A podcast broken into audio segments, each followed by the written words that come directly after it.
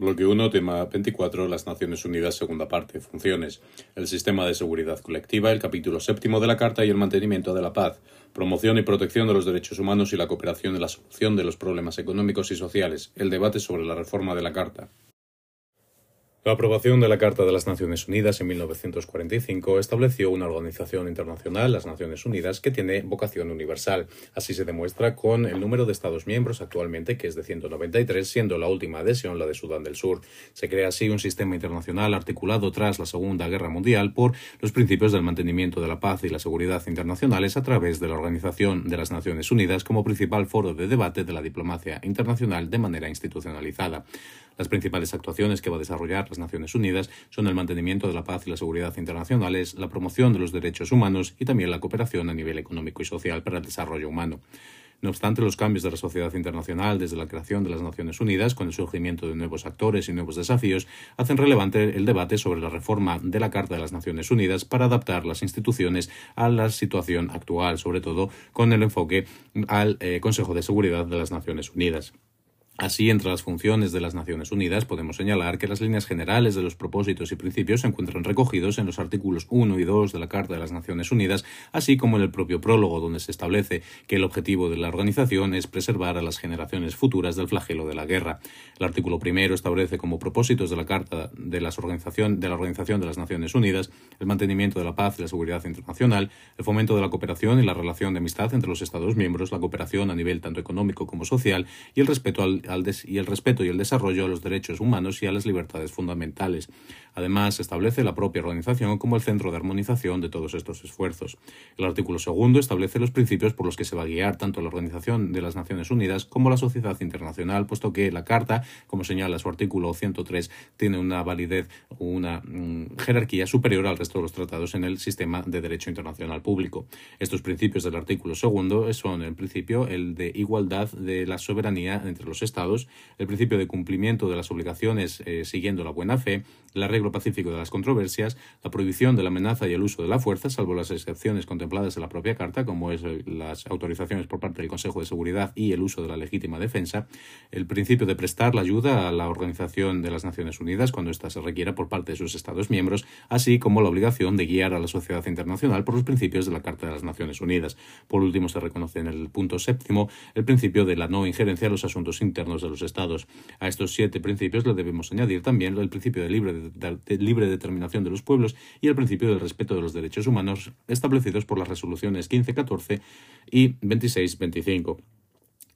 Entramos así a analizar el sistema de seguridad de las Naciones Unidas como uno de los elementos esenciales de la organización. El objetivo de este sistema es prevenir los conflictos y evitar el recurso a la guerra por parte de los Estados miembros. Viene regulado en los capítulos sexto y séptimo de la Carta de las Naciones Unidas, estableciéndose en primer lugar los mecanismos para el arreglo pacífico de las controversias y en segundo lugar las capacidades de acción por parte de las Naciones Unidas, principalmente a través del Consejo de Seguridad, para las situaciones en las que se produzca una agresión o una violación de las normas del derecho internacional. Artículo 24 de la Carta de las Naciones Unidas establece la composición del Consejo de Seguridad, que está formado por 15 miembros actualmente, cinco de los cuales son permanentes, y se trata del órgano principal sobre el que pivota todo el sistema de, las de seguridad de Naciones Unidas, atribuyéndosele a él todas las competencias en la actuación al respecto. El procedimiento para el desarrollo de este sistema de seguridad y de actuación del Consejo de Seguridad viene establecido en cuatro fases principalmente. En primer lugar, el artículo 39 establece la calificación de la situación, es decir, el Consejo de Seguridad determina la existencia de la amenaza para la paz o del quebrantamiento de las normas de derecho internacional. En el caso de que exista una controversia internacional, será, por lo tanto, responsable el Consejo de Seguridad de establecerla y de, y de investigarla. En este caso, de la determinación de la existencia de una violación, podrán utilizarse distintos eh, mecanismos. Por otro lado, tenemos en segundo lugar las recomendaciones eh, de las medidas que establezca el Consejo de Seguridad, es decir, una vez eh, calificada la situación como una controversia internacional o como una violación de la paz y el quebrantamiento de la misma, el Consejo de Seguridad podrá, podrá recomendar una serie de medidas, como es, por ejemplo, el alto el fuego, para evitar la agravación del conflicto entre las partes. Estas medidas serán de carácter provisional y el Consejo de Seguridad tomará nota del incumplimiento por parte de los propios Estados. En cuanto a la adopción de medidas que no supongan el uso de la fuerza, estas podrán ser aprobadas por el Consejo de Seguridad y tendrán carácter vinculante para todos los Estados miembros, puesto que el artículo 25 de la Carta de las Naciones Unidas establece la obligatoriedad de las resoluciones del Consejo de Seguridad. Entre estas medidas se pueden incluir, por ejemplo, el establecimiento de sanciones o el corte de las comunicaciones con los Estados involucrados. Por último, en caso de que todas estas medidas fracasen o no se consideren válidas para restablecer la seguridad y la paz internacional, se podrán tomar medidas militares, es decir, el uso de la fuerza por parte de las Naciones Unidas, que podrán incluir tanto acciones por tierra, mar y aire y se aprobarán por la mayoría de nueve Estados miembros del Consejo de Seguridad, incluyendo entre ellos a los cinco miembros permanentes. Esta situación, debido a, este, esta capacidad de veto que tienen los Estados permanentes, ha llevado a la Asamblea General de las Naciones Unidas en 1950 a la aprobación de la conocida como la Resolución de Unión por la Paz, en la que se establece que las situaciones en las que el Consejo de Seguridad se encuentre bloqueado por este derecho de veto de los Estados permanentes, la Asamblea General podrá tomar hacia sí la cuestión y eh, presentar medidas de arreglo de la controversia siempre y cuando no impliquen acciones militares. En cuanto a los medios para eh, reforzar o para aplicar estas eh, medidas por parte de las, del Consejo de Seguridad, se establece que los Estados miembros de las Naciones Unidas deben poner a disposición de la organización las Fuerzas Armadas para la aplicación de estas resoluciones. Esta disposición de Fuerzas Armadas se establece generalmente a través de un convenio entre el Consejo de Seguridad y el Estado miembro en cuestión, como señala el artículo 43 de la Carta. También se incluye la posibilidad de colaborar con organismos regionales que pueden hacer uso de la fuerza cuando y siempre y cuando medie la autorización previa del Consejo de Seguridad. en, la práctica, la falta de convenios ha hecho general, eh, generalmente la aplicación de estas medidas mediante la autorización eh, del Consejo de Seguridad para que bien estados o bien eh, organizaciones regionales apliquen las medidas en cuestión. Eh, no obstante, se establece por parte de la Carta la obligación que tienen los Estados miembros de mantener contingentes de disponibilidad inmediata al servicio de la Organización de las Naciones Unidas. Entre las operaciones que se aplican por parte del Consejo de Seguridad, podemos diferenciar entre las conocidas como peacekeeping, que eh, buscan evitar el estallido de la violencia en una zona de tensión, las de peacemaking, que buscan pacificar el territorio y eh, promover la ayuda humanitaria, con siempre, siempre y cuando estas misiones cuentan con el beneplácito de las partes involucradas, las misiones del Peace Enforcement, que suponen la imposición por la fuerza del mandato eh, de paz establecido por el Consejo de Seguridad, y finalmente las conocidas como misiones de consolidación de la paz, las cuales se establecen mediante acuerdo con el Estado parte, buscando la regularización de la situación tras el conflicto. Además de estas misiones militares, también se incluye la capacidad del Consejo de Seguridad de establecer tribunales permanentes para enjuiciar los crímenes que se hayan podido cometer en la situación de conflicto, como fueron, por ejemplo, los tribunales de Yugoslavia y de Ruanda. Como decíamos, el Consejo de Seguridad es el órgano central en este sistema de mantenimiento de la seguridad internacional y en ello se ayuda del Comité del Estado Mayor, que asesora y asiste al Consejo de Seguridad y está formado por los jefes de Estado Mayor de los Estados miembros permanentes del Consejo de Seguridad, encargados también de la dirección de la estrategia de las Fuerzas Armadas y de los subcomités eh, regionales que se encargan de las operaciones. Además de estas eh, medidas para el uso de la fuerza por parte del Consejo de Seguridad, a fin de establecer la paz internacional, debemos enseñar señalar también la capacidad que tienen los propios estados de utilizar la, fuerza para defenderse de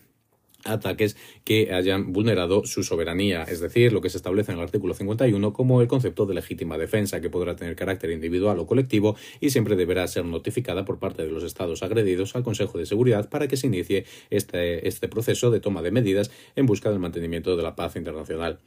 Además del sistema de seguridad, las Naciones Unidas han desarrollado distintos mecanismos para la protección de los derechos humanos y la cooperación a nivel económico y social. Respecto a la protección de los derechos humanos, ha sido una labor compartida por todos los órganos principales de las Naciones Unidas, es decir, la Asamblea General, el Comité Económico y Social, el Consejo de Seguridad, la, Secretaría General, así como de eh, órganos eh, subsidiarios, como son, por ejemplo, el Alto Comisionado de Naciones Unidas para los Derechos Humanos o la Comisión de Derechos Humanos, actualmente el Consejo de Derechos Humanos. La labor codificadora de las las Naciones Unidas al respecto de los derechos humanos ha sido de gran relevancia. Se inició principalmente a través de la Comisión de Derechos Humanos asociada al Comité Económico y Social, a través de las cuales se publicaron, en primer lugar, la Carta Internacional de los Derechos Humanos de 1948, y posteriormente también la Carta de los Derechos del Niño en 1989. También son relevantes los convenios de derechos eh, civiles y políticos y económicos y sociales que se publicaron en 1966, así como una serie de convenios que se han ido publicado, publicando tras esta, tras, eh, en este proceso de codificación, como es, por ejemplo, el convenio eh, relativo a las personas con discapacidad o convenios para la protección de derechos humanos, como el de prevención del genocidio o contra las desapariciones forzosas. Las convenciones que señalamos establecen también ámbitos específicos para la protección con sus propios sistemas o mecanismos de eh, protección o de garantía de cumplimiento de estas eh, situaciones, lo que se conocen como mecanismos convencionales o extraconvencionales en función de si están o no recogidos en el convenio. No obstante, antes de eh, establecer estos mecanismos de protección de los derechos humanos, se debe determinar la existencia de una violación de los derechos humanos, para lo cual los órganos de las Naciones Unidas pueden ejercer un control ad hoc mediante, por ejemplo, el establecimiento de relatores o de, o de representantes especiales en, distintas ubicaciones o también el caso de los enviados especiales o el establecimiento de comisiones de investigación. Así, entre los procedimientos de protección de los derechos humanos podemos señalar las resoluciones de la Asamblea General que pueden promover los estudios de la situación de los derechos humanos, las recomendaciones del Comité Económico y Social que buscan hacer efectivos estos derechos humanos, así como la labor propia de control del secretario general y sus actuaciones a fin de denunciar las situaciones en las que se pueda producir una violación de los derechos humanos. Además, los mecanismos extraconvencionales incluyen en el procedimiento 1503, que tiene un carácter privado de resolución, y el 1235, que tiene un carácter eh, público de denuncia. Además, también es parte de la protección de los derechos humanos la promoción, la asistencia y la supervisión eh, al desarrollo de los mecanismos de protección que, eh, que, desarrolla el alto comisionado de las Naciones Unidas. También, como señalábamos, los distintos procedimientos convencionales que se establecen en los convenios de 1966 y en el resto de, convenios de carácter más entre los órganos eh, encargados del desarrollo y la protección de los derechos humanos destacan sobre todo la Asamblea General y el Comité Económico y Social, pero con mayor relevancia el Consejo de Derechos Humanos, que desde el año 2006 ha sustituido a la Comisión de Derechos, eh, de Derechos Humanos. Está asociado este Consejo de Derechos Humanos a la Asamblea General y tiene su sede en Ginebra. Cuenta actualmente con 47 Estados miembros que son elegidos por la Asamblea General en un criterio de porcentaje de representación geográfico. Se eligen por un periodo de tres años y tienen la capacidad de reelección solamente una vez. Se reúnen tres veces al año, mínimo durante un periodo de 10 semanas, de semanas y también pueden eh, convocar reuniones, reuniones extraordinarias cuando así lo decida un tercio de los Estados miembros. Entre las principales funciones del Consejo de Derechos Humanos está el mandato general que tienen de revisión y promoción de los derechos humanos, así como la capacidad de examinar y vigilar el comportamiento de los Estados miembros al respecto del cumplimiento de los derechos humanos y de elevar recomendaciones a la Asamblea General. También se encarga de gestionar los procedimientos que se hemos señalado en 1503 y en 1235 en los casos en los que se ha producido una vulneración y una denuncia de, de la violación de los derechos humanos. Además de esta protección de los derechos humanos, la Organización de las Naciones Unidas también tiene como labor la cooperación en el ámbito económico y social, una labor que se inició sobre todo a partir de los años 60 con los conocidos como decenios de las Naciones Unidas y que en el año 2000 se sustituyó por el conocido como Objetivos del Milenio que actualmente han quedado plasmados en la conocida como Agenda 2030 o los Objetivos de Desarrollo Sostenible.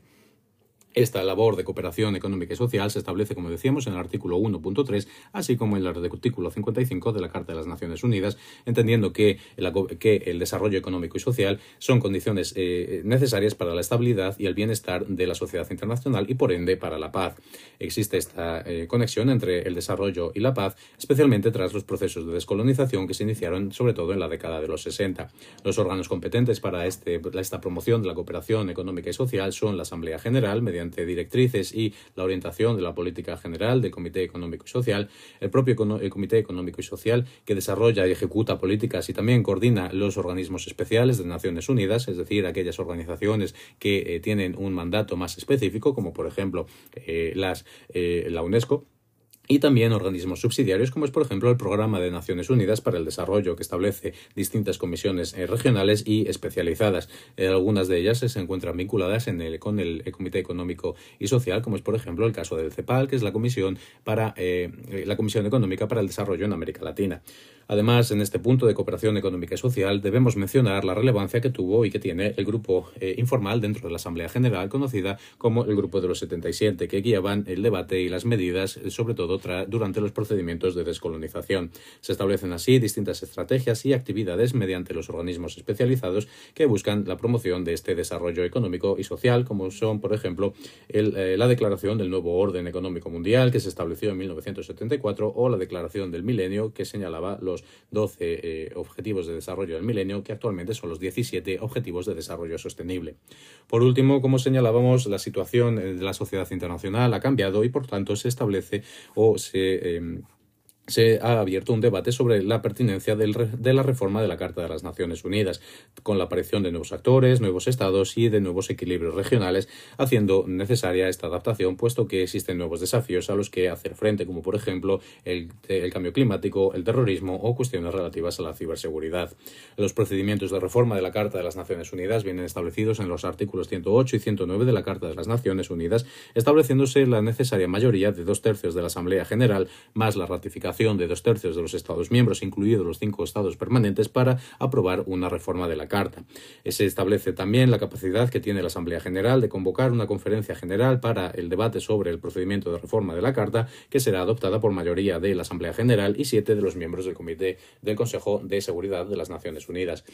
Hasta el momento se ha reformado la Carta de las Naciones Unidas en eh, cuatro, bueno, en tres ocasiones, eh, modificándose eh, el Consejo de Seguridad para ampliarlo de 11 a 15 miembros, así como del Comité Económico y Social para ampliarlo de 18 a 27 en el año 1965. En 1968 se volvió a ampliar el Consejo de Seguridad, perdón, se volvió a reformar para ampliar los votos dentro del Consejo de Seguridad, pasando de 7 votos para la mayoría a 9 votos necesarios para la mayoría. Finalmente, en 1973 se reformó para ampliar nuevamente el Comité Económico y Social que pasó de 27 Estados miembros a 54 que mantiene hoy en día.